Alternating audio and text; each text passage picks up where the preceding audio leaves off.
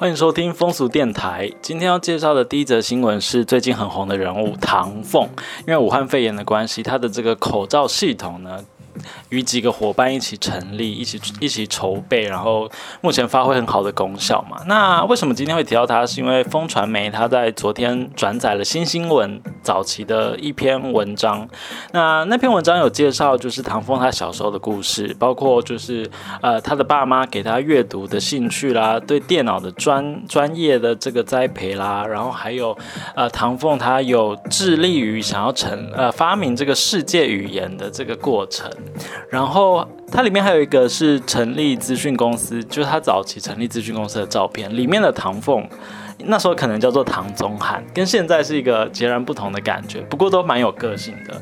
那唐凤他也是第一个跨性别阁员，他在人事资料表上面的性别栏填的是无。然后也表示说，未来会持续以个人的身份关注跨性别议题，所以分享这个新闻给大家。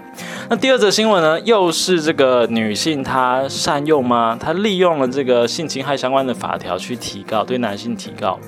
怎么说呢？就是有一个男女朋友，男生想要在女生的生日当天给她惊喜，所以到女生家的楼下，结果结果女生就是突然传一个简讯，然后求救这样子。那到底是怎么回事？就是哦，原来那个女生跟她前男友。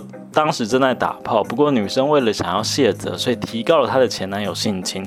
那当然，检察官就是啊，看到了各种证据都没有显示说他有被性性侵，所以最后是以不起诉处分。那我觉得这件事情真的又是让人家非常的难过，就是说男性他们可能就是跟女性本来是合意的，开开心心的打炮，结果最后还要承受这些法律的这些过程，那确实是一个。